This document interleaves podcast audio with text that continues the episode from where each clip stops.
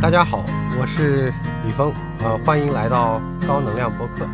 那这次呢，其实我们是之前在呃五道口有机会跟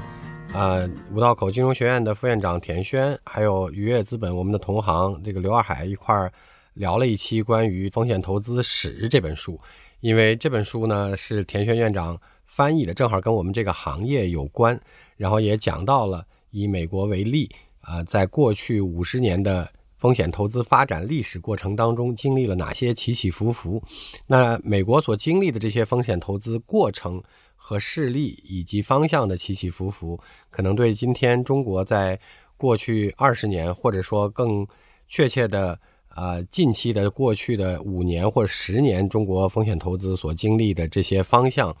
啊、投资的标的逻辑。啊、以及这些相关的法律等等这些事情和案例的规则，呃，也有很大的启示。欢迎大家来收听和讨论。那对于中国的影响和中国有多少可以从美国风险投资发展过程当中的借鉴，我们也期待这一次能够跟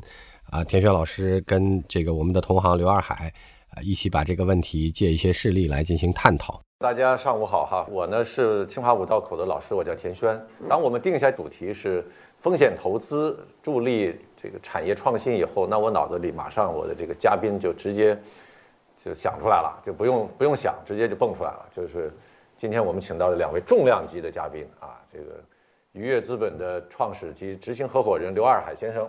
和呃丰瑞资本的创始合伙人啊李峰先生啊。二海入行已经二十年了啊，这个最早在在联想的君联资本，然后呢，后来自己创业做愉悦资本。那么这个投资的这个项目啊，非常的灿烂啊，从最早的人人网啊、神州租车到这个摩拜，到这个未来啊，还有永远也打不倒，最近又凤凰涅槃的瑞幸咖啡啊。那么李峰总呢，我们管他叫峰叔哈，虽然他其实年龄也没有特别大，没有特别大。呃，也也还可以吧，反正他是我这个大学的师兄啊，是然后呢，最早是学化学，后来也是到美国，有很多的这个丰富的经历了，中间还做过新东方老师，吧对对对所以你看新东方还是人才辈出的啊。那么当然入行也十六年了啊，也是算是老兵，那投资的也非常的灿烂，从 TMT 啊到消费，像这个。呃，Coin 呃 Coinbase 包包括很接地气的三只松鼠啊，包括像像哔哩哔哩小破站。今天我们两位这个大咖来呢，我们一起来讨论讨论，到底风险投资怎么去推动啊这个产业技术创新。美国风险投资很早，大概十九世纪末就有这个雏形，然后真正开始是上个世纪一九四六年美国第一家对吧？American Research and Development Company。风险投资呢进入到中国到现在三十年，但是学术界哈认为这个一个标杆性的这个事件呢是一九九八年，当时的九届啊政协程思维先生提了一个一号提案，大力发展中国的风险投资。那么我们如果以九八年为这个标志呢，中国的风险投资到现在整整二十五年。那么客观上讲，这个风险投资推动了呃产业的不断的变革、产业的升级、产业的这样很多的创新。所以我我觉得第一个问题，我们先聊一聊，要不看看两位在历史上，不管是美国历史还是中国历史，大家觉得这个风险投资对于产业的创新方面起到了一些什么样的重要的作用，或者有些你们观察到的，或者你们自己亲身经历有些什么很有意思的案例？要不二海你先来。我我说好，呃，近期我觉得特别印象深刻的还是这个智能电动车。那智能电动车呢，很不一样啊。智能电动车你包包括特斯拉，特斯拉其实没有什么 VC 在里头扮演什么角色啊，这是在美国。可是呢，在中国呢，这个电动汽车呢，包括未来啊、魏小李啊，智能电动车，呃，有很多 VC 在里扮演扮演角色。嗯，曾经啊，有一次呢，就是未来汽车在一轮融资中，我找了美国一个 PE 啊，很知名的 PE，说这个你们这个感不感兴趣？他说，哎，我是挺感兴趣。上次跟我们美国人说了以后，美国人不感兴趣。我说，要不你再说一说。这个我这个我后后来问他，我说为什么不感兴趣？他说美国人觉得这个车这个东西呢，是比较传统的，也是比较重资产的，啊，我不是特喜欢。后来当然我又跟他说了，说完了以后，他又去这个努力了一下，努力一下投投了有这个小几千万美元在里头，这个给我挺大启发。因为美国的产业呢，像有福特、通用啊，在美国人眼中这些传统行业，那我要么做 buyout 去进去，我这个做一个成长型投资，他感觉很不可理解，对吧？靠后期，要看后期。那这个中国呢，挺不一样。这个行当呢，居然是当然国家有政策对于这个消费者的补贴，可是呢，它真正的发展呢，确实在很多 VC 的支持下，这么重资产的一个行业，哎，居然呢，还真的就起来了。那这个给我挺大的一个一个启发。其实 VC 的工具啊，今天升级，从原来做非常轻资产的软件互联网啊，非常轻资产边际成边际成本趋近于零的这样的行业，居然也能够到汽车这么重的行业中来，那这个还是给我很多感慨。而且资金的当量呢，从原来的可能早期的这个，我记得我入行的时候是一百万美元一百万美元投，如果一次投个这个三五百万美元，感觉挺多钱。现在这个当量，你看。居然变成了以亿美元为单位的，甚至是在早期就这么多钱进去，所以呢，VC 的这个这个这个风险投资啊，这个力量和这个主题呢发生很大的变化。那你觉得这个 VC 原来是我们号称的叫早期投资，这是轻资产，要转变成像你刚才说的这个上亿美元的这种，咵就进去，是这个是进步啊？还是倒退呢？它应该算是进步。现在我分两个啊，嗯，一个呢早期还在以三五百万美元的形式在投资，这还是现在继续的。同时呢，演化出了一些后期成长性投资。刚才讲的有这个一亿美元为单位的，这是这是一种。同时在早期近期的这个啊 ChatGPT 这个火了之后，像这个安这个 Andreessen Horowitz 在 A 轮中对这个类似的项目大约投了两。两百五十个美元，两点五亿美金。在早期的这个需要挺多钱的时候，它这个工具也能适用。嗯，它分两类。嗯，所以 VC 实际是在不断演演演演化演化演化。嗯，峰叔呢？峰叔觉得，正好二海讲到了今天的现象，你就看从这个现象拆开来看，它可能有这样几个有意思的问题。当然，把这个这些问题当中的一部分答案或者较多答案，其实在你的翻译的那本书里头也。写到了，呃，第一个问题是原则上从 VC 的角度来讲，他做投资几乎是，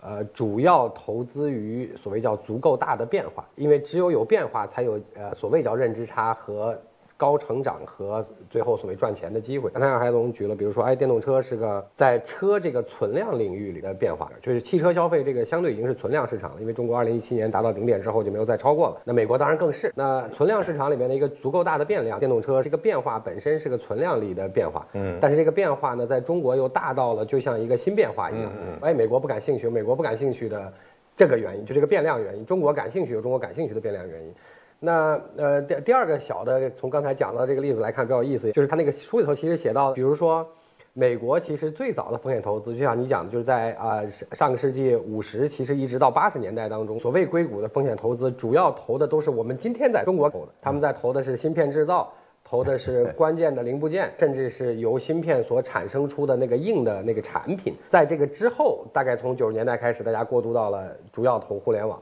那中国大概在两千年，如果或者从你从九八年开始算的话，原则上我们先投的是互联网，然后我们大概是在最近的这七八年里边，大家陆陆续续回过头来又投那个关键硬件去了。看起来大家走了完全不一样的循环。让我自己来个人角度来看，说为什么会这样？它可能有，也许有这样几个小的原因。我们作为 VC 来讲，无非就面向三个问题：第一个问题是钱从哪儿来的；第二个问题产业是什么样的和产业规律。第三个问题是最终从哪儿赚钱，就是资本市场长什么样。就是在九八年之后，大家原来还都是美元基金为主，美元基金为主呢，就决定钱从哪儿来呢？是从呃，是从呃美元或者叫从外资 LP 来的。那外资 LP 来呢，因为他们经历了这个先投重的，然后到互联网投轻的，这些钱本身在轻的上赚过足够多钱，就是从九十年代一直到互联网泡沫啊破裂之前，大家经历过这个发展阶段了，所以给了很多。呃，叫所谓钱代表钱意愿的这种想法，当然确实也是他们在这上面赚过钱了，因为经历过这个周期了。那中国那时候只是刚刚开始这个周期，而且变化又足够大。当然，产业特征上来讲呢，中国的互联网第一个高速发展阶段确实是在零八年之。今天大家讲国务院的这个机构改革，其实有很多非常有意思的现象。但是我们就回到刚才我们讲的这个互联网问题上，它也有很多的。因为中国其实，呃，我们跟互联网最相关的两件事，一个是工信部，就是从工业部改成叫工业与信息化部。这件事儿是二零零八年开始，所以从九八年到零八年之间呢，是叫互联网高速发展，但其实它还比较小，但是它的变量很大。嗯，然后零八年再往下这一段呢，其实你从国家的这个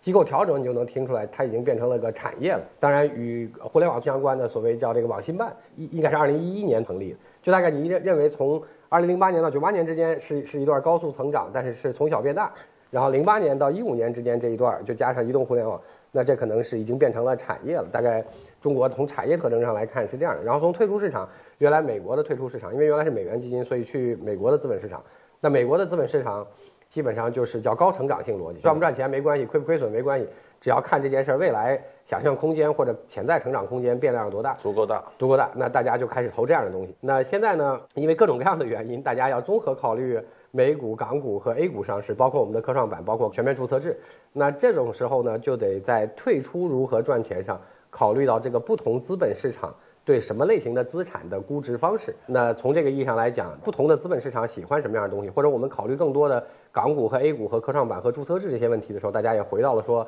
哪类资产更适合在这样的资本市场上市？那从产业呃发展阶段，从钱的来源，因为钱的来源从呃单纯的美元基金，尤其是在二零零八年之前，主要是美元基金，然后到。可能一五年之后，尤其最近的三四年比较明显的，大家有更多的人民币，人民币里还有更多的呃，所谓叫政府引导基金或者政府属性的钱。嗯，那这些钱的来源也在比较大的改变，然后产业本身的发展状况也或者叫规律也在改变，退出市场的逻辑也在改变，所以我们在过去的这十五年，当然还更长二十年。呃，大概经历了这两三个不同的周期，就《风险投资史》那本书上就在描述美国的时候，看它的特征，基本上也是这三个逻辑决定了美国的风险投资是如何变化。我补充一两句啊，我觉得这个刚才这个李峰兄讲的这挺好啊，把这个过程讲了一下。我我一个呢回应一下这个田老师刚才讲的这个，就是说这个资金量它怎么就大了，到底好坏呀？这这些事情，这个这个二一个我等会儿回回应一下这个李李李峰兄刚才讲的。第一部分呢，就是说，它资金量为什么会大？说明这里头的收益是可以的。你收益大了，它自然就会就会大。嗯，大约在十多年前这时候呢，整个一级市场，当时我有一个特别明显的感觉，就是一级市场扩容。那么一级市场为什么能扩容呢？典型的现象呢，是由于我我认为有一个原因，就是 DST 啊，大约在十几年前，它呢这个以这个很高的一个价格，大约是一百亿美金。投了大约两三亿美金，他买了一些老股之后呢，折价大约八十六亿美金。嗯，那这个这个现象是了不起的一个现象，这么贵的价格，当时把大家吓坏了。而且他也不是硅谷的人，从硅谷外边来的一个人，对硅谷也没有什么连接。但是呢，这件事情呢，开辟了呢成长性的投资。嗯，那这个成长性投资呢里头非常重要的，我觉得有几个逻辑。第一个逻辑是什么呢？就是所谓的网络效应。因为互联网的网络效应呢，使得在早期，一旦你达到你是先行者，达到一定规模，你有网络效应。网络效应呢，你就变得很稳定，很稳定的，你锁定了未来。第二个，由于网络效应，规模可以做得很大。对，两件事情呢，使得呢，即使价格很贵，投进去，依然获得巨额回报，还有很大的空间，很大的空间。那这时候呢，使得投资额度自然就增大了。这是第一件事情。这这这件事情就带动了像 DSC。带动了这个 Tiger，带动了这个这个 Co-True，嗯，包括 Bailey Gifford 苏格兰银行，那这一大帮人都以这种方式来做。那同时呢，由于他有钱了，嗯，有钱了之后，他自然呢就会往早期去去扩张，因为他他他回报很好啊，有更多钱，他就往早期，使得早期的价格也是得到了这个提升。在这两端一做下来之后呢，这个量就就起来了。这是大约这个在。呃，十几年前发生的事情，直到标志性的事件到二零二一年的这个 DQ 结束之后，那时候孙正义的软银呢，他当时这个这个募完了这个一千亿美金之后，那个点时点上他还是日本首富。从那之后，股市不支持之后，他坐地下，那整个市场发生了巨大的变化，那可能标志着这一轮成长性投资的结束。那另外一个呢，李峰兄刚才讲的这个这个过程，我觉得也是特别有意思，回顾了从。早期在这儿，我们呢就是说有一个把时间维度更往前提一点点的，就是可以从这个一九七八年，嗯，啊，改革开放，一直到了这个差不多就是您刚才讲的一九九八年，这大约二十年左右的时间呢，主要的这个业态呢还是华为啊、联想啊，靠管理啊，其实我们没太多技术，主要是靠管理，这个多也也也可以叫这个这个野蛮成长生长时代。到了九八年，一直到了其实一八年，这二十年呢，这个在我们心目中称之为互联网时代。其实一八年之后，所谓消费互联网项目已经非常少，进入到另一个阶段。刚才这个二海和和风叔反复提到我那本书哈，这个实际上是有点给我做广告的感觉。那不是，那不是。这个我我也多说一句哈，刚才的两位提到那本书叫什么呢？叫做《风险投资史》。它实际是我翻译的一本书，是那个马拉比，呃，英国的一个畅销书的作家。然后他写了这本书呢，他实际英文名叫做 Power Law。Power Law 的意思就是说，我们一般大家觉得所有的东西你数足够大的话，它是个正正态分布，但它实际上呢是一个就是指数法。指数法，就是很多的时候风险投资它追求的实际上是一个两个这种极端的回报，几十倍、上百倍的回报，然后剩下你反正不死不活，甚至血本无归无所谓。他这本书呢就是。从很早一九四五四十年代开始，一直到了二零一七年孙正义的那个这个这个跨度七十多年的这样一个历史，所以当时我们翻译呢，就是说叫指数法则，好像大家也不知道是啥东西，写了叫做风险投资史。这本书呢，它回顾了整个的历史，美国的历史，我们从历史里边能够学到很多很多东西，很有意思的。刚才峰叔和二海兄呢，都在都在回顾历史，而且很多中国的这个风险投资历史，我觉得大概的逻辑我能听出来，基本上就是有几条。就是你看的这个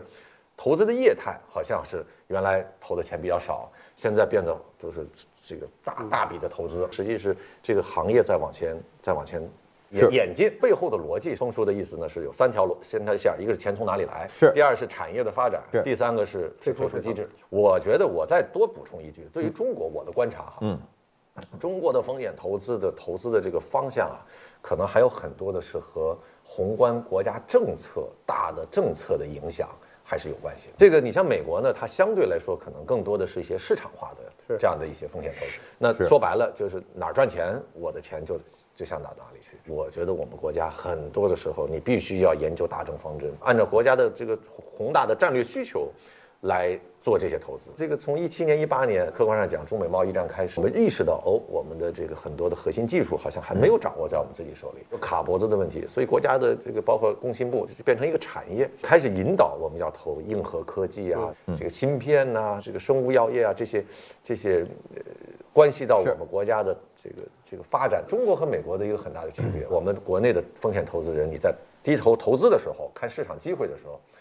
还得要抬头看路，是，还得要看国家的这个大政方针，是是，就是我我把你的这个大的总结点换到刚才的三个小点，中国的呃产业政策其实会同时改变三件事，第一件事会改变钱的来源，因为产业政策决定了当你拿人民币和这种政府属性的钱的时候，它有更多的产业意愿。第二件事它改变了一定的叫产业结构或者叫产业发展规律，比如说我们叫直到追追击，就是不管是芯片还是其他相关的问题，呃追的时候是不那么容易的，说你需要多花钱来呃呃来缩短时间。那如果说经济政策决定的话，大家就会需要缩短这个时间，但并并且它提供了足够多的所谓叫商业化机会，就是啊，比如说大家都用一些国产化的呃这个呃产品，华为为例，那你有更多的合作伙伴，所以它改变了一些产业发展的规律和产业发展的速度。从产业投资本身来讲，叫变化足够大了。那第三件事当然就包括科创板，包括今天的注册制。那大家其实从呃中国的宏观经济和产业政策上来看的话，它也多少指导或者叫影响或者叫改变了。啊，叫退出市场本身对资产类别的偏好，就是因为你是，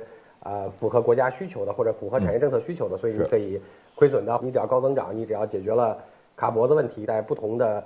呃，资本市场窗口上就都可以上市了。在我们的宏观经济政策上，这三个事情同时受到了改变，所以叫变量足够大。我都同意啊，就是有一条呢，就是说，呃，其实对于传统行业的定义啊。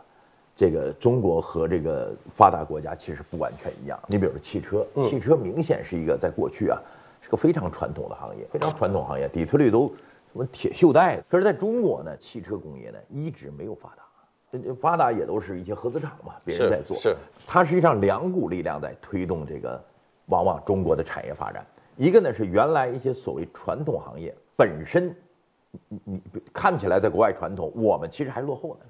往上发展。但同时呢，高科技、科技包括互联网啊，包括这个其他的技术啊，也来了。嗯，所以它两个事情的发展会以一种新的形式在发展啊。我可以随便举两个例子啊，咖啡这个传统行业，可是在中国在发展传咖啡的时候呢，那它就不一样了。它里头底层的逻辑、数字基础设施的使用，那比美国要强得多。还有呢，你比如说像修车这种东西，也是太传统了。可是呢，在中国在发展的时候呢。那你除了这个这个这个这个门店的改造，底层的基础设施发生了深刻的变化。嗯，所以呢，这个也是呢中美之间不一样的地方产业。借洱海这个话题回回回到你刚才那个主命题上，有个非常有意思的例子，我讲几个背景知识，呃，就是为什么 VC 会在电动车上赚很多钱。除去刚才我们讲的那个就是所谓存量中的变量之外，它最大的有这样几个事儿非常有意思。第一个问题是，二零一八年就是所谓国家发改委在它官方网站上做了非常重大的政策改变，叫做关于外商投资准入目录的改变。嗯嗯呃，其中有若干条，一条跟你们相关，就是把金融行业当中大部分对变成了外资可以独资控股；另外一条跟汽车相关，就是外资企业在中国做整车制造这件事情的上限放开，原来是不许超过百分之四十九，那之后就可以变成了百分之百或者控股。这是大概二零一八年那个时间节点上，就是产业政策产生的变化，然后产生的现象是一八年六月一号的特斯拉，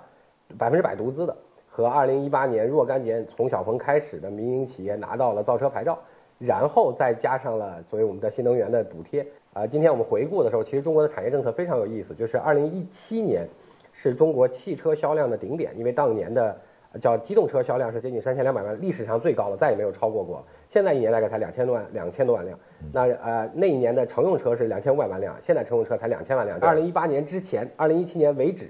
中国的合资厂或者我们叫国企，占所有的汽车产能或者叫汽车销量的百分之九十。二零一七年顶点的比亚迪卖四十万辆，顶点的吉利卖一百二十万辆，呃，长城接近一百一十万辆，没有了，就这三个民营车企主要，剩下的那两千多万辆当中几乎全是国企，到今天变成了可能呃新势力面，当然比亚迪很厉害了，一百八十多万辆，那呃所有的民营加外资控股的产能大概占了百分之四十多的销量吧。所以我们就看到这个国家的产业政策对于 VC 或者说对于这个行业发展是非常重要，非常重要对吧？非常重要。那我觉得其实这个也是我们自己的这个学术研究哈，包括我们的交流，我发现一个很重要的特点，我们在这个做投资的时候，我们必须得关心国家大事，是而且还得关心这个全球的大事。那么我们现在，但是客观上讲呢，看呢，这个全球化呀，比如说像这个疫情啊，造造成这个供应链啊这个断裂啊，让大家意识到哦，你好像在全球布局好像是有问题的。现在大家都开始把自己的供应链开始做收缩，一些逆全球化的这个这个这个讨论呐、或者沉渣也开始泛起。然后呢，现在中美呢，好像这个美国在单方面在要跟我们脱钩。现在的我们的这个业态和十年、二十年、三十年前的这个好像这个业态不太一样。我想请教一下两位，就是那你说在现在这种中美脱钩啊，或者是逆全球化的这个大的背景，包括整个国际的这个经济有下行的压力的这样的一个情况下，那我们在做风险投资，我们在选项目、在选赛道的时候，我们有一些什么样的考量？怎么调整？过去风险投资不太关注宏观的东西，就你就找项目做投资就上市了就行了。现在突然发现的，这个宏观当然不是今年了，已经有几年呢发生了巨大的变化。田老师你讲的这个，那显然是如此。那国外呢，geopolitics 地缘政治在发生变化，就给了这个这个 VC 机构呢提出了课题。那一方面，你怎么能够项目呢适应监管，符合国家的政策往前发展。那我你要问我们，我们也期待呢，这个监管呐、互动啊更加多一些。第二个呢，我我觉得一个特别重要的呢，我们提了一个所谓全球化三点零。嗯，那么全球化一点零就不用讲了，那很早年的，二点零是跨国公司主导的。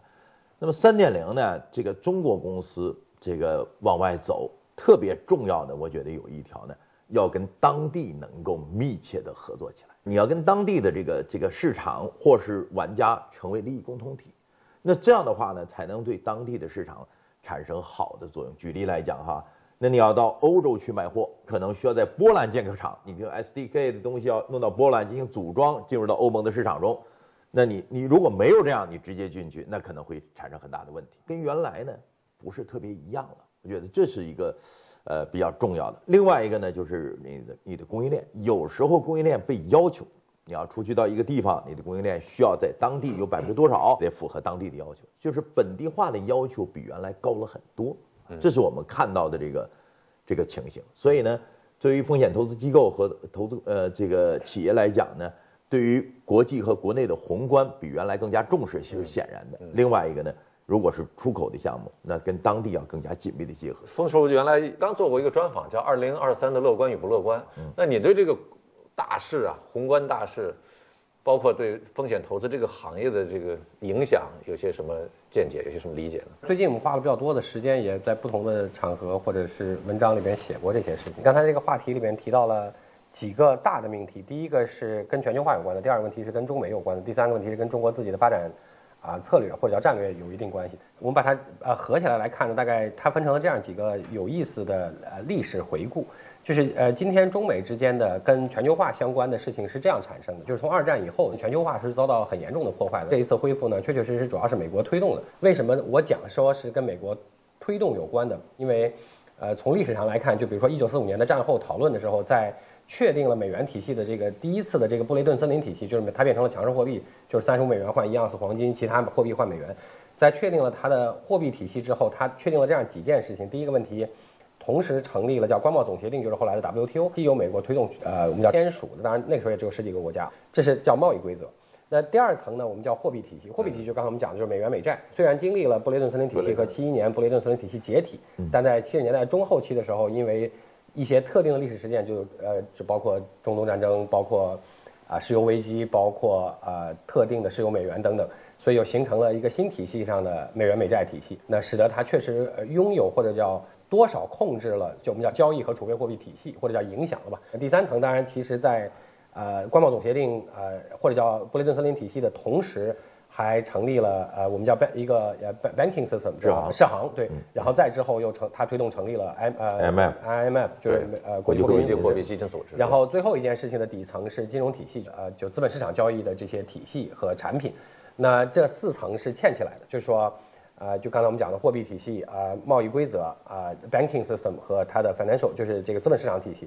那这四层嵌起来之后，他们是互相影响，由美国推动的体系。因为我们是在七十年代开开始，当然两二零零一年正式加入，但其实在九十年代的整个就开始融入这个体系，所以我们呃受益于了这一轮的全球化。但是一个我们不是主要的规则制定，所以今天我们看起来我们有很多。啊，被动的地方在贸易战和科技战里边，因为规则是人家制定，他是带头大哥。这是前半部分，所以刚才二海讲到了后半部分，三点零这部分也很重要。因为底层在这个美国推动全球化当中有两件事情非常重要，极其重要。第一件事情叫美元美债的国际化，第二件事叫美国企业的国际化。今天我们看到的美国企业，就是所谓代表美国品牌的美国生活方式或美国文化的企业。那中国回过头来，今天中国在做的事儿是啥呢？就是我们在。努力建造一个推动构建一个新的全球化体系，这个新的全球化体系，本质上是没有受益于上一轮全球化的主要国家构成，加上受益于已经全球化的部分国家构成。这句话意思是上一轮没受益的，其实主要是内陆国家，就是非啊海洋国家或者叫非海港国家，剩下的一大片中欧、东欧这个呃中亚，然后呃中东呃加部分东南亚。那大概是没有受益于上一轮海洋为以航运为主的全球化发展，所以中国在努力团结他们这一片人。呃，从结果上来看呢，有若干有意思的事情，比如说第一个事情是我们在去年也签订了，就像一九四五年签订的关贸总协定一样的 RCEP。这一步当中还有很多其他的，比如说促进中东的和平。那当然现在可能在促进这个中亚的和平。这一个新全球化体系，就刚才我们讲的这一大片地区，如果连起来，我们还是努力，同时也是希望参与实现这样几件事儿：贸易规则。就跟刚刚才一模一样，然后叫人民币的国际化和人民币包括离岸发行的一些啊资产或者叫债。那呃除此之外是呃我们叫就这个叫呃货币体系，然后是 banking system。当然这个 banking system 现在提的少一些了，就是所谓什么亚投行这些事儿啊。再往下是个金融市场，那金融市场可能包括在岸的，就是改革注注册制改革一下的；离岸的就是我们的香港市场。那当然可能还包括一些其他周边相对国家的资本市场。所以和它都是对应的。对应的对，然后。Head to head，Head to head。所以今天你能看见，就从微观层面能看见，中国有非常多的大型企业在国际化的时候是沿着这个体系在国际化，然后同时做了跟美国当时那一轮的企业国际化是一样的，叫全球布局、全球雇佣、全球采购和全球销售，但是不是中国生产卖全球。比如说他们经常会去匈牙利，或者会去一些其他的呃，比如说东南亚。今天的其实所谓的供应链转移，更多的是中国大企业主导的，只不过是在东南亚做了产能。那或者是在呃东欧的某些国家啊安排了雇佣、采购、产能这些所有的事情，这如出一辙的呃历史对应，只不过是任重道远，其实。是吧？然后现在中国其实对应的就是七六七十年前的美国，就是这里头呢特别重要的就是说，刚才这个雷雷雷锋兄刚才回忆了一下这个历史上，就是说你给世界提供了什么？刚才提供了这个，包括银行，包括货币基金组织，包括了美元，包括了一个一个规则，这个架构。同时呢，还提供了一件事情啊，提供了一个需求。嗯，哎，因为它是最大的一个一个一个进口国，那它出了以后呢，又有技术的输出，品牌的溢价。那中国呢，今天呢，其实也存在这个问题。你给世界提供什么？首先，今天讲的我我提供一个和平啊，我不输出某某种价值观。那除了这个，在上面产业方面，我们能输出什么？就如果是产品呢，是以性价比为主要的的特点，呃，不是以这个溢价。那从技术上来讲呢，是以这个这个，比如说智能、网联、这个新能源等这些技术呢，确实我们看到中国电池基本上比国外便宜百分之三十以上。那以这样的技术作为作为导向，以性价比作为这个作为作为非常重要的特点。同时呢，又是跟本地更加紧密的合作啊，再加之呢，就是治理结构的全球配置。刚才这个峰叔回顾了一下我们整个过去七十年，从以美美国为主导的全球化，慢慢过渡到以中国即将 to be 即将到来的我们主导的全球化。然后二海呢，也也也提也讲讲了我们能够给世界提供些什么。我觉得这个都非常重要，但是我们最后还是得落脚点，我们的主题产业产业上风险投资是是这个对于我们早期投资啊，或者说。Generally speaking，就是一般意义上讲，我们的做这种产业投资的机会和挑战到底是什么？就第一个问题，如果是对于中型以上的企业来看，所谓国际化，就跟当时美国企业顺着美国的全球化来做国际布局是一样的。中型以上的企业，就是按照这个新一轮的这个全球化体系做全球化布局。好，那回到我们。对于我们早期来看，它意味我们先讲跟融资有关的，因为我想无非就是三件事。刚才我们讲了钱从哪儿来，谁给的，有什么意愿和产业结构是什么样，退出什么样。那呃，中国在沙特和伊朗的这个建交的事情，中国做了一个我们叫 peacemaker，就是叫和平缔造者。对这件事儿其实极其重要，原因是因为去年的二月底以来，那美国或者叫西方媒体花了很大的精力给中国挖了个很大的坑，说的是中国会。跟俄罗斯一样，因为跟俄罗斯合作受到制裁。然后在去年年中旬的时候，因为佩洛西窜访的问题，说中国在这个地缘政治上会有其他的这个动作。今年的两会开完以后，又说中国军费开支增加，这是挖了几个坑。因为这个坑本身最大的问题是对出钱的人对中国的不确定性。他如果你你自己把自己从这个坑里头提出来，就是说我们做了一次 peacemaker。呃，举世瞩目。如果说完全把自己从这个坑里头几乎摘出来，没错，摘出来以后，在你今天的疫情后的产业政策和民营经济或者外企和呃外资开放这些政策下，它对你的经济增长的确定性变高，对你的政治或地缘政治或相关政治的不确定性变低，就导致钱会来，这对我们和他们会有很大的好处。第二件事情，你要相信，中国这次讲叫做促进内需。是一件政治、经济对外和对内几乎唯一选择，因为中国在做全球化贸易的时候，你过去加入别人的体系主要是卖东西，美国在买东西，中国在造东西。你要新建全球化体系的时候，你是要买东西的，你不能只卖东西，对吧？我们要让人提供提供别给别人赚钱的机会。对，是的，就是这句话非常重要。所以你因此看见了中国跟东盟之间的贸易关系变成最大伙伴之后是双向增加，就是进出口双向增。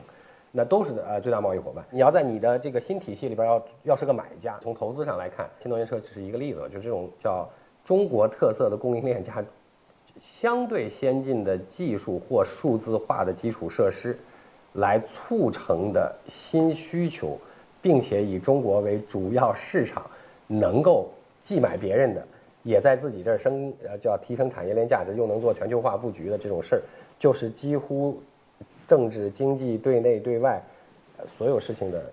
唯一交集，所以你就要相信内需这件事，从投资上一样。对，这个我我补补几句啊，这国与国之间的这个竞争，过去呢大家谈的呢往往是军事上的竞争，今天呢又谈到了这个很多外交和这个经济以及好诸多方面的竞争啊，这个其实已经进入到所谓的这个大战略的这个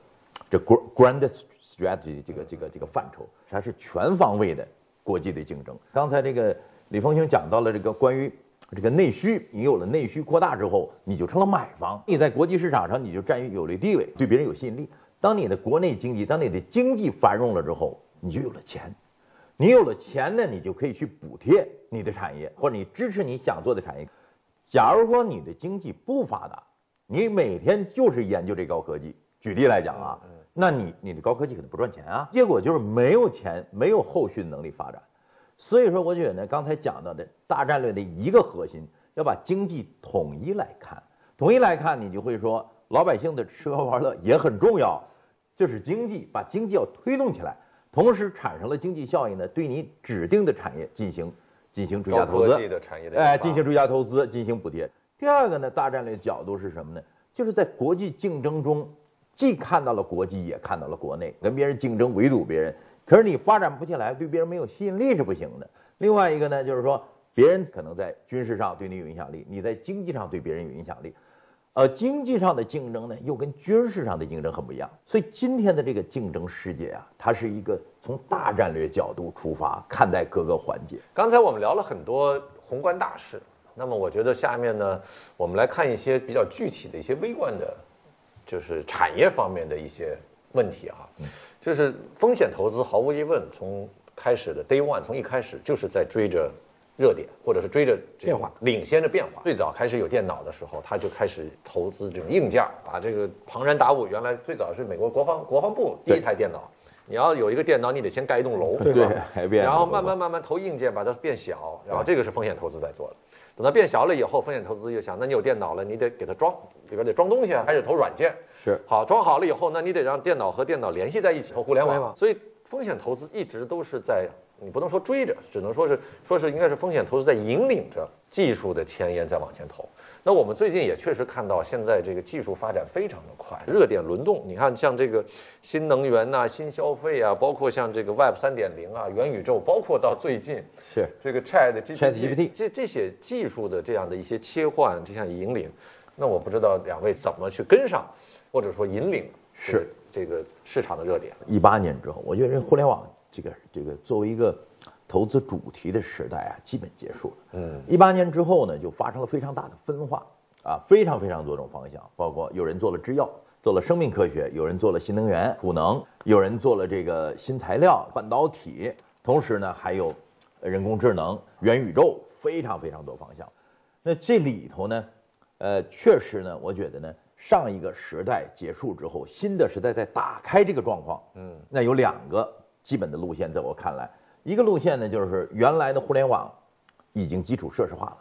基础设施化之后呢，它跟支付、跟这个物流，加之这个 IOT，包括这个中国制造，形成了一个新的基础。这个基础呢，正在重塑整个中国经济，包括现在这个两会，我看提出来这个叫这个数字中国，实际上是把每一个传统所谓传统行业，用这个底座把基础设施换一换啊，换成新的数字化。那这样的话呢，我觉得呢，出来非常非常大的机会啊，这个这个我觉得机会非常巨大。传统的行业其实都可以对数字化以后，对，称之为万亿行业的转型啊，这个是正在发生的事情。另一个呢，就是新的热点、新的技术，那正在涌现出来。我觉得呢，当前应该没有哪一个是一个处于极其主导，啊，而是偏分散、多样化。那么正是这时候呢，我觉得 VC 呢更有价值，因为它非共识，没有哪一个是主导，说是大家必须都到那个地方去，不到地方就不行，几乎没有。新能源呢，储能呢会是，但是呢，也不是说大家都必须在这做。新消费也在这儿，对吧？前两年热，在去年很冷，对吧？包括这个元宇宙，去年很热，今年也变冷了。它这热点在轮换，那我是不是能理解这个热点足够多，就赚钱机会足够多？呃，也可以也可以这么，也可以这么理理解，但是没有哪一个是是特别主导。特别主导，因为咱们 VC 做投资，你理论上讲应该是早期投资，是陪伴他个三年、五年、七年、八年，然后让它上市，对吧？完成一个周期，我们最后变现赚钱，是，退出。那你要是热点轮的这么快，是怎么怎么去？所以所以田老师呢，你这个阶段呢，反而我认为是 VC 的黄金时代。哦，哎，由于它的点呢不太一样，VC 才有价值呢去发现哪些点，哪些最重要的东西能涌现出来。啊，假如说这个赛道都已经非常被确定了，坦率讲，有资金你就撒就行了。了解。A 轮搞不了，搞 B 轮，B 轮搞不了，搞 C 轮，D 轮 E 轮 F 就搞完了就行了。但今天不是，你没有钱能够这么多赛道都去搞，那不了是 VC 的黄金时代吗？那二海，你这么说，其实有点类似于我们学者的观点，对吧？就是我不 care，我不关心你这家 VC 赚不赚钱，你这家 VC 赚不赚钱，只要你们这各个赛道你们都在去往里边投是，然后能够总有人跑出来是这意思推动技术的发展。是是是。但是你是投资机构啊，你那拿着 LP 的钱，你得要赚钱呀。所以呢，刚才讲的就是说呢，这时候呢，VC 们优秀的 VC 呢，那就显示出其能力啊，他发现了问题是怎么是优秀的 VC 啊，你怎么找到这个好的这个啊机会？找到合适的点呢，这个里呢确实是内外两个部分，一个呢就是你自己的能力，原来的能力之所在。另一个呢是外部的一些这个你能看到的机会，因为每一家看到机会不一样。你比如从我的眼中看到的机会，我们讲一横三纵啊，一横指的是大技术的发展，那么大技术呢指的是 AI 啊、人工智能啊、IOT 啊，所谓机器人呢这些所谓的大技术。所谓大技术呢，就是未来能成为基础设施的技术。这些大技术呢，我认为是一个底层。我们有三个行当，就是所谓的万亿行业转型的行当。第一个就是汽车与新能源。那汽车不用讲了，新能源呢包括了储能，包括了这个工商业侧的很多变革，微电网发展。那第二个呢，就是我们讲这个数字医疗与健康，那这里头呢也非常多，就包括基层的医疗，包括手术机器人等领域。最后一个领域我们叫食品科技与消费，啊，那就包括了植物肉啊，一些麦奶呀、啊，我们抓的是所谓一横和三纵，就上面的三个呢，我们是认为是。科技就是所谓数字基础设施对大型行业的重构啊，底层的呢，那就是新兴的技术，我们觉得也是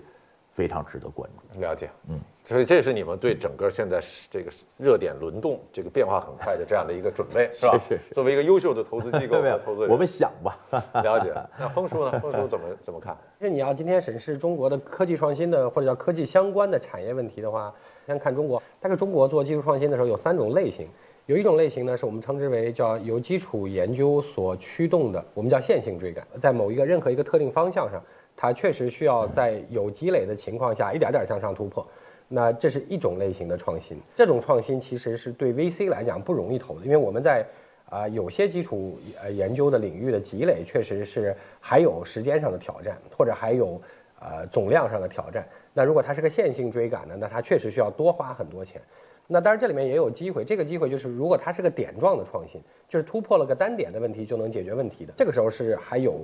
特定的领域是有机会的，就是呃就是就是拼命砸把一个点砸穿了。今天的所谓叫芯片设计当中的一些领域大概是这样的。那呃，但是有一些比较难的事情，是因为中国要看产业链。那什么不是点状的？比如说。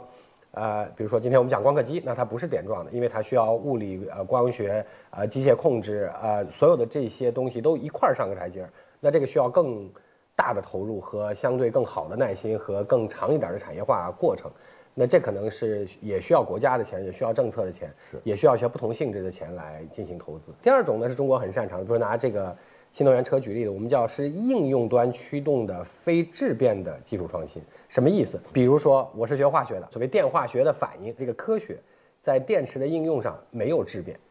就它没有科学上的突然飞了个大台阶儿啊，或者叫有量变没有质变。对，那这件事情在电池制造的技术上，不管是原来特斯拉引领的所谓八幺幺，还是今天中国电池厂做的这些什么刀片电池啊、呃 CTP 啊啊，所有的这些这个新的技术。啊，或者是呃，特斯拉叫四六八零，就是更大片的电池，这些东西更多的是应用层驱动的创新，就是结合到车这个具体的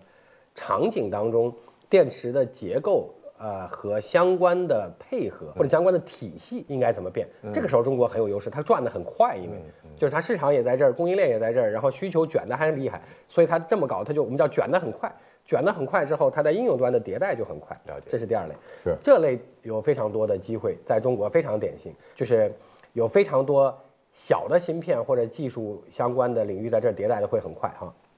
那第三件事情是我们讲融合学科类的。什么叫融合技术类的呢？就是大家起步差不多，这个学科的进展是被别的呃技术进展所影响，甚至质变的影响。比如说，我再打一个比方，这说的都不像人话啊。比如说。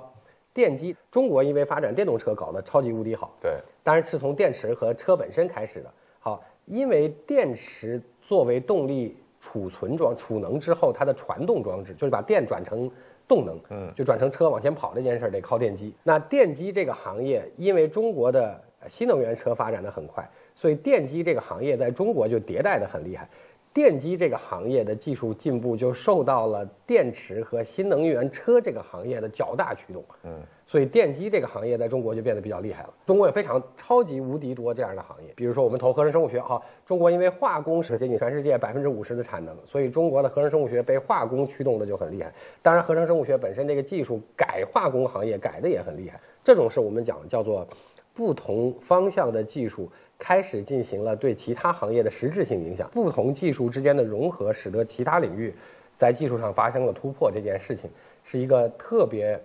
对 VC 来讲特别有意思的话题。它会在不同的变量中找变量，嗯，直到你找到一些关键变量为止。但是那个领域会有巨多无无比的大的机会。峰叔，你是不是原来在新东方教 GRE 的逻辑是吧？对，是的，我有印象。这个风叔讲话要求 A B C 定状补要非常的逻辑，逻辑清楚，巨长的一句话。所以我刚才就想追问，就是你就用白话或者说不用那么严谨的逻辑的这个严密的话告诉我，从金融这个角度讲，具体一下。到底，比如说，你说是什么方面？就是体现在哪些金融这个行业里边会有一些投资的机会？还有一些其他什么行业，你觉得你可能会投会看？或者换句话说，哪些行业你是绝对不会看的？就是呃，相对比较不适合 VC 来投的。对，是刚才我们讲的，真的是纯基础科研的线性追赶啊。然后那个应该是国家来投。更多的是国家国家来做，或者叫更长的产业的产业的来做，对吧？然后呃，我们适合做的是应用驱动的创新，对，和融合式的技术创新。嗯，我我补充几句，这个这个这个这个，二海现在是听明白了，我不是我能听明白，他的这个意思呢，就是说我我稍微翻译一下。就是说，如果这个技术它是比较线性，慢慢慢慢发展，那你这时候你去做个投资很难，它需要长期积累。那你再投完了，它也就积累一点点。是这个斜率总归是它慢慢走，你受不了。那第二类呢，就是单点上有突破，很哎，你你包括指数型的这种，哎，不是他刚才举的是新能源汽车这种，对啊，新能源汽车这种，哎，你这点呢发生了很大的一个变化，变化之后呢，你可以往上走。第三类呢是不同行业的融合，有 A 行业、B 行业融合起来之后呢。我我理解对吧？对的，哎，一加一会产生大于二的这个这个效果。对，就像交叉学科一样，比如说田老师，你既学了经济，又学了心理学，对，还学了其他，哎，那你就创新了。就我再补充一个维度啊，刚才这个李峰兄讲的，我觉得是他说出了行业的特点。那行业的特点呢，有另外一个维度，另外一个维度呢就是企业家的维度啊。其实我们呢，我们呢当然会去想这些事情，肯定会想吧。但另一方面呢，我们也没去做呀。那还是企业家去做嘛？我刚才说的，我们各个行当设置主题，企业家们他会朝那个方向去努力，了解。他也会琢磨这个东西行不行。嗯，举一个例子，咖啡业一直就是人家星巴克做做这样，你也跟他学，这这么大品牌，这么好的供应链，你怎么能追得上呢？不太可能，一定你有不一样的东西，嗯，对吧？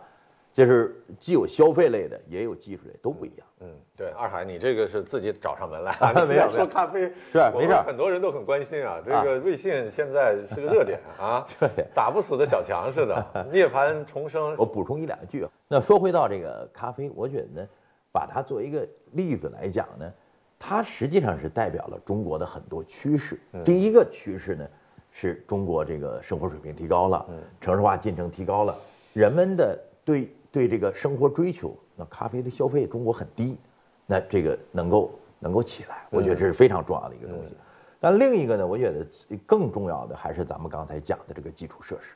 就是新基础设施。由于数字基础设施不一样，有一次我记得啊，我参加一个会，另一个 VC 机构他们也投了一个东西，投了一个这个咖啡，也投了咖啡，跟我讲说啊，你看咱俩都投了这个互联网咖啡。这个快递咖啡，对吧？我一想，这他没弄明白，为什么呢？这咖啡总共才十几块钱，一快递六块钱，是这这做不成这事儿，成本上对，对他快递咖啡，就这个咖啡呢，还是要自提。对，你自提呢，店面小之后，成本结构发生非常大的变化。那么美国咖啡大约是三五美元的一个样子，美国人挣三五千块钱。那么中国呢，这个咖啡如果是三五十块钱。中国人也就挣三五千块钱或者五六千块钱，那你这个价格就太贵了。所以你用新的方法、新的技术，把这个性价比做出来，产品质量又好，然后呢价钱又便宜，我觉得这是非常重要的这个一个一个要点。嗯，那当然呢还有一个，呃特别重要的一个，就跟本土特点相的，就中国的房地产价格贵。对，房地产价格贵呢，你的租金面积啊、哦是是非常重大的一个事情。这个你喝一杯咖啡三十多块钱，十五块钱成本，对。呃喝了喝了半杯，喝的是房租，半杯房租，对吧？你这你就麻烦了。所以是这些原因，我觉得导致了呢这个形式的不一样。是。特别是数字基础设施这么小的店面，你要靠店面去吸引人，吸引不了人，而是你从空中通过 APP 把流量灌进来，在这个地方做，那你的成本降低了。对，那反过来说呢，这个再说两句呢，这个公司半路上发生了很多故事，这个故事呢也充分的，当然是说明一个问题，嗯，就是 VC 啊不确定性很强啊。对对对对不确定性很强。是，哎，你有的时候你看，你没有想到说公司能发生这么多事情。当然，所以呢，是如果说这个案例呢，一方面呢，是我们坚持什么呢？非共识啊，就是说，哎，这东西别人不看好，你抓住了最本质的东西，这商业模式也能行。另一个呢，给我们更进一步的教训，说什么呢？说这个这个事情还是产生这个有极其强的不确定性。我举个例子啊，呃，总结我这一段，这个有一个非常知名的机构叫 Bailey Gifford，他的老大呢，其中 co-founder 啊，也这这就是非常核心的人，叫叫 James Anderson，他投了包包括未来啊，包括这个这个美团，投了很多啊，这个非常成功的 deal，对吧？他在今年四月份接受 FT 啊，就是《金融时报》的一个访谈，叫这个这个与与他一起午餐的时候，啊，他说了很多话，但是那时候不是今年啊，今年就股价已经下来了，嗯，股价下来之后，呃股价下来之后呢，那他心理压力非常大嘛，心理压力非常大的时候呢，别人说，哎呀，如果他这个这是更前一年的十月份离职，那时候股票市场非常好，他就全身而退了。对，可是呢，现在这股价下这么多，日子很难过。他说了一段话，挺有意思，挺有意思的说，他说我如果以后验的回答我过去别人提我的问题，别人问他什么呢？说这个 James 啊，说你这个业绩做得非常好，这个你也不太骄傲是吧？嗯是吧？他说了一句呢，他在当时说了一句说，我这没啥空啊，我这忙着是做做新项目呢，找新机会呢。他说，如果我以后验的事情回答我原来的问题的话，应该是再加上一句，每个人都有自己的三幺五。他那三幺五指的是罗马日历的这个三月中旬那一天啊，嗯嗯是这个这个凯撒被刺杀那一天。对对。他的意思是说呢，每个人都有倒霉的时候。没这个风险投资是很难做的，你要了解大势、宏观大势，是。要看行业，这个投赛投赛道，还有一个就是你还得有人做呀。这个企业家，你最后你说的再天花乱坠，我这个这个这个这个赛道再怎么好，是你这个人这个企业家不行，那没辙是不行。，没辙。所以我就不知道两位，你们在投企业的时候，就在投这个这个项目的时候，你们怎么挑选企业家，或者有什么心得？对，就是我们讲叫，啊、有非常坚持不懈的，或者是理想主义，或者是这个认知，嗯。就就他能坚持下来是最难的。然后要能坚持，对，在这个基础上，相对我们讲叫保持开放和呃，我就英文叫 integrity，你就有一说一，有二说二，正直。对，能行就行，不行就不行诚，信。然后保持开放的心态，就是你能听得进去，不一定跟随别人的意见，但是别人跟你讲意见的时候，你还是能听的，是就是听完之后消化成自己的，就是你有自己的坚持，但是你也能够 open，你也能够开放，大家最核心的品质就这样。对，那瑞幸我加一句话哈，那个我们是非利益相关方哈，它的第一波崛起。其实就像刚才二海讲的，它证明了中国的第一次城市级的消费升级，就是在盒马那一次，是就是就是我们讲一二三线城市啊、然后呃在出出现一些跌宕起伏的那个事情之前，多多少为了解决现金流和业绩的问题，做了一轮比较大的啊、叫招商加盟，然后在那个之后呢，在过去的疫情期间的两年或者一年半，又做过一次比较大的招生加盟。这两件事非常重要，是因为最近的这呃两年的非常好的业绩反转，是在下沉城市。这个冯兄刚说的这个非常清楚啊，这个观察非常之细致啊。是是我觉得特别重要的呢，就是下沉市场啊，嗯，就是过去叫下沉市场啊，实际上是中国城市化进程的一个非常重要的里程碑回到刚才我的问题啊，这个二海啊哦，人的问题。啊。人人，对人人你怎么看人？你在投的项目的时候怎么看？其实人呢，其实是比较难看的，这不容易，因为这里有几个维度啊。嗯一个呢，这个我们也经常讲人和事情的匹配。嗯，是是。因为人呢不一定什么都能干，他干这件事情刚好跟他适合。比如说一个科学家，不是说创业不行，可是这个假如说都是运营方面的，它很难。对假如这科学家呢发明这个东西呢，就是要做出这个产品来，我是一个这个 to B 的东西，那这个技术扮演着极其关键的要素，科学家可能非常适合。所以人和事情的匹配，我补充这个这个维度。还有一个呢，就是这个，呃，人本身刚才讲了很多人的特点，另外一个呢，就是人是不是测试过，就是我们过去讲在赛马中像马啊是不是你虽然在这轮像这个跑跑中你没有跑出来，但你原来是不是曾经跑过？就重复叫什么连续创业，连续创业者，或者说你就连续创业者，原来你没创过业，也表明你其实有这特质，你被证明过。那当然说这个不被证明的大学生创业的对，马上就这问题了，对吧？杨致远从这儿出来了 对啊，Google 从这儿出来了，Facebook 都是啊对，这时候呢特别重要的就是说，他是不是你你手里这把工具啊，嗯，能够是一个非常新的东西。其实 Facebook 它在学校里开始做，实际上还是有一定的用户基础在起来。杨致远呢，包括 Google 这个人，其实 Google 这个这个这个 Pay Pay Pay Pay Ranking 啊，这个 Larry Page 啊，Pay for Ranking 这些东西原来也有，但是他给了好的算法和改进。那这样的话呢，他的能力跟这个比较匹配。嗯，虽然没有太多经验，但在这件事情上，其实他有经验。嗯，他只是做公司没经验。李峰兄讲的这个我也都同意，那些 personality 个性方面的东西，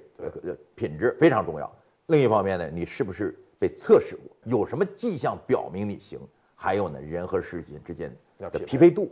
哎，这很重要。哎，假如说你们要是投完了，会不会帮他调配调整一下他的这个团队啊，哎或者这这这个问题是个很难的问题。关于班子建设及这个他个人的这个 CEO 的这个能能力提升及班子建设，这是我们关注的非常重要的点，嗯，对吧？但是 VC 会帮他们去做吗？呃，一般会介绍一些人，也会帮他面试一些人，啊但是呢，他自己呢必须要喜欢这个人啊否则你 VC 给他介绍一人，他还较劲，出不来。这个事情就很难搞了。一般人呢讲到说 VC 的增值哈、v c 会讲 A B C D 增值啊，增值服务讲讲很多话。但是 VC 第一增值是什么？我这不是我最早讲的，硅谷一个人讲的。他说让 CEO 啊，让这个这个这个创业者向我汇报，把他的事情说清楚，嗯，是我最对他第一增值。就是说过去创业呢是自己反正自己就聊了，哦，我但是呢，你得跟别人说清楚啊，不断的得说，你说这个好，人家别人说这不太好啊，他为什么不好呢？说这个怎么好？他不断的要，要要要跟你碰撞，自立青年，不断跟他互动，哎了解因为咱们也很有经验，他肯定对这事情更有经验，对但是不断的进行互动，对哎，非常第第一帮助，对吧？那剩下的当然你帮他找人，是吧？呃，做事情，就硅谷基本上有两大门类，对两个不同的东西。一个你像以 benchmark capital，公司人很少，五六个人。那对于 CEO 来讲呢，他实际上是比较严格的，到一定程度甚至还更换 CEO。嗯，很你看，包括这 Uber 的是吧？不少 Uber 的这个这个这个 Bill Gates 在里头非常推动这个事情的发生，啊，人很少，对 CEO 呢是比较严格、比较猛的，这是一类。但另一类呢是反 benchmark capital 的，以这个 Andreessen Horowitz 就是 A 十六 Z 啊，他做了一个很大的这个这个支持队伍，服务团队，哎，服务团队。最早的时候，我很早见他们的时候就已经六十人，后来好像更多了。这样的人呢，帮你找人，帮你干这，帮你干那，干很多很多的事情。嗯。另外呢，也号称我们从来不这个这个搞 CEO，不干预对，不干 CEO。这实际上是两个两个不同的这个这个风格，不同的风格。哎，不同风格。啊刚才二海你讲的这个，其实在我翻译的那本书里边都有。这本书要认真读读，哎对很有很多宝贝可以挖掘。风风险投资史，因哎为那本书我印象里边，他也是讲很多。刚才这个风叔讲的嗯。是这个一些个人品质，你要有持久力啊，要正直啊，要有诚信。他其实那本书里边介绍很多像这种 super star，就是超级的明星的这个创业者，他有很多特殊的个性。个性对，他有的时候甚至有些偏执啊，有一些冷漠呀、甚至是。是没有安全感呀、很是。就我们常人觉得这个人，嗯，不好处，的自私、冷漠，这个非常的偏执，甚至非常挑剔，很孤僻。是，也许对于超级创业者来说，可能是是是宝贵的品质。跟那事儿他匹配了。啊，他匹配了，匹配了。说那个 Facebook 当时那个 Mark Zuckerberg 第一次去见红杉的时候对，是。故意迟到，穿着睡衣，穿着睡衣对。那个 PPT 讲的，一般你要做路演都说我怎么对对对怎么好因，为他当时不想要他的钱嘛。对他当时说这个十个你不要投资我的原因，你说你去给投资人去讲，你说要十个不给我投资的原因，是，所以我觉得这个还是很很有意思，呃创业者呢，其实呢，这说到了 CEO 和创业者是一一一群不一样的人，是是，因为他所面对的压力是非常非常这个呃不跟常人不一样的。你比如说，这突然没钱了，没钱了，那你得发工资。对对呃，别人不管你，别人按按时间，别人是打工的。那那还有一个呢，管理好投资人。咱们说刚才讲，从我们投资人的角度来管理 CEO，从投资人的角度来讲呢，管理投资人也是非常不容易的。嗯，投资人都很有经验，一大帮人。反向管理特别好。这个，所以我有的时候给我的学生就是硕士生啊，全职给他们讲课，我就说这个讲到风险投资，讲到创始人、超级独角兽创始人的这些特点哈，就跟我的学生说，我说你如果你看你的室友又孤僻又冷漠又暴躁又偏执。我说你要好好的珍惜他，没准他就是未来一个 独角兽的创创始是人。是是吧是是是是。今天啊，我们聊的话题也很广泛，虽然讲的是风险投资，怎么支持产业创新，我们也，哎呀，已经陷入到中年男人的这个，这个人家说中年男人凑在一起一定会谈国际政治，对吧？对对。然后，但是我们觉得我们聊国际政治，其实还是经济还是经济产业产业最后还是投资，还是这个风险投资。所以今天呢，也非常感谢两位，好，谢谢谢谢谢，好，谢谢大家，好，谢谢再见再见。